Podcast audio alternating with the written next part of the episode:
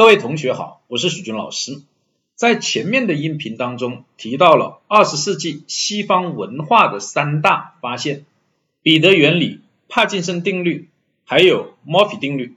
已经讲过了墨菲定律和彼得原理，就有人留言希望我能讲讲帕金森定律。今天我们就来讲讲帕金森定律，是哈佛大学教授诺斯古德·帕金森。在一九五八年的时候提出来的，他的研究发现，在行政组织当中，人员会像金字塔一样，下层的人员呢越来越多，越来越多，导致最后变成一个机构臃肿、人浮于事、相互扯皮、效率低下的一个组织的领导体系。他把这种现象也称作大企业病或官僚主义病。那为什么会造成这样的一种情况呢？它和之前讲过的彼得原理有很密切的关系。彼得原理认为，在组织当中，一个人终将上升到他所不能胜任的一个职务，而当这个人哦发现他不能胜任这个工作的时候，通常有三条路可以走。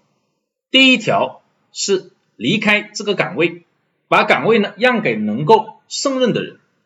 第二条路呢，是让一个呢相对能干的人来协助自己工作。第三个呢，是雇佣呢更多的比自己水平更低的人来当助手。这个人会走哪一条路呢？相信大家呢都能够判断，大概率都会走第三条路。而当这种情况不断的发展，最后组织就变得人员臃肿，效率低下。那怎么办呢？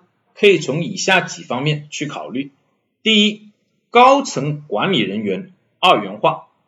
帕金森定律是一个从上层不断的往下层延伸的过程，就像金字塔一样，所以必须先从企业的这个上层高层的这个团队去着手。高层要二元化，既要有能够带领企业冲锋陷阵、能力超强、创新能力很高的高管。也要有相对保守、能够保持企业稳定的高管。前者呢，能够带领企业不断的去前进，突破各种各样的障碍。但这样的高管也有不好管、容易跳槽的问题。一跳槽，企业就容易出现动荡。这时候就需要相对保守、稳定的高管来保持企业的稳定。然后再来找那些新的能够带领企业继续冲锋陷阵、能力超强的高管。第二，要提高招聘的准确性，保证组织整体的人力资源的质量。其中尤其要避免形式主义招聘，就是来的人问的问题都差不多，做个自我介绍，说说你的优点，说说你的缺点，说说你之前成功的案例等等。最后根据，哎呦，长得很漂亮，或长得很帅，或者聊得很投机，就录取了。这样的招聘，招聘的准确性是很成问题的。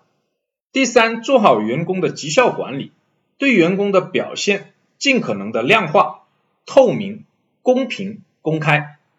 第四，是做好企业文化的建设工作，也就是员工的思想教育工作。规章制度和人员监管是很难监督员工所有的行为的，就需要文化、需要思想教育工作来补充。这就是为什么很多企业变大了以后，它的创始人或者高管团队非常重视企业文化、重视价值观的一个原因。马云就是一个典型，在阿里巴巴发展壮大以后，在公司的各个场合。他都要讲一讲企业的文化，讲一讲价值观。关于帕金森定律呢，今天就讲到这里，谢谢大家。